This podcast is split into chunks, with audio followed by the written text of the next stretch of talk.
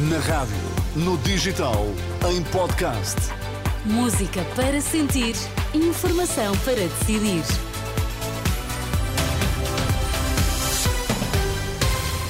Notícias para ouvir na Renascença. Começamos pelos títulos em destaque nesta edição das duas. Mais acidentes e mais mortos nas estradas portuguesas desde janeiro até dia 11 em relação ao igual período do ano passado. Vem tempo frio e seco já a partir desta quarta-feira. Até agora, em relação ao ano passado, há mais acidentes, mais mortes e mais feridos nas estradas portuguesas. Os dados provisórios a que a agência Lusa teve acesso indicam que a PSP e a GNR registaram desde o início do ano e até domingo mais 7.556 acidentes, mais 5 mortos, mais 147 feridos graves e mais 2.039 feridos ligeiros do que em igual período do ano passado.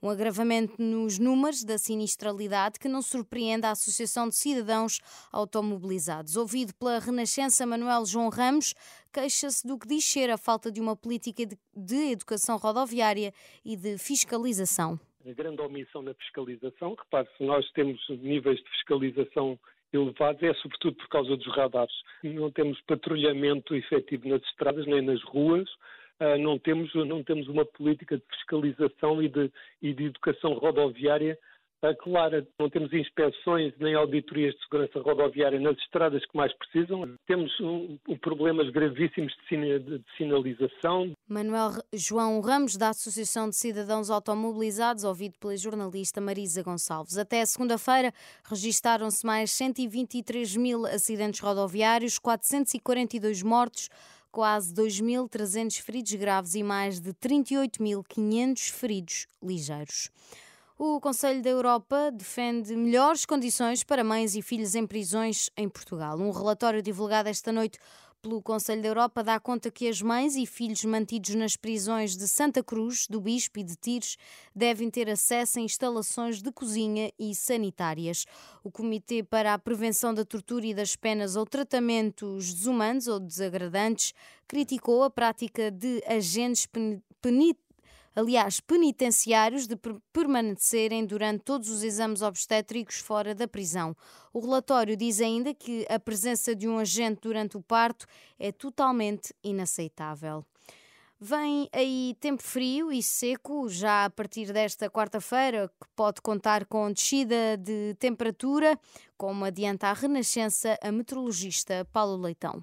Vai-se notar mais a descida das temperaturas. A temperatura estava muito alta para esta época do ano uh, e vai voltar a valores que são mais uh, frequentes durante o mês de dezembro. Não são temperaturas extremamente baixas, uh, mas são bastante mais baixas do que aquilo que se sentiu nos dias anteriores.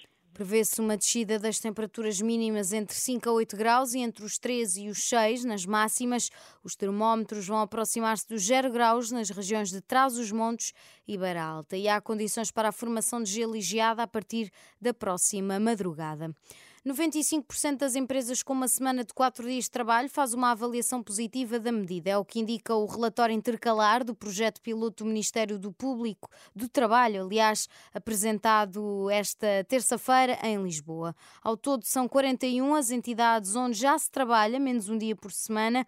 Os dados mostram que a medida ajudou as empresas a aumentar a produtividade e que, do lado dos trabalhadores, o impacto também foi positivo, em parte porque conseguiram dedicar mais tempo à família indica o relatório. No desporto, Benfica e Braga eliminados da Liga dos Campeões, mas seguem nas competições da UEFA na Liga Europa. Esta noite o Benfica foi a Salzburgo vencer por 3-1, quanto ao Braga perdeu em Nápoles por 2-0. Esta quarta-feira joga o Futebol Clube do Porto, que recebe o Qatar Donex e tem de empatar para garantir que continua na Champions. Um jogo com relato em rr.pt.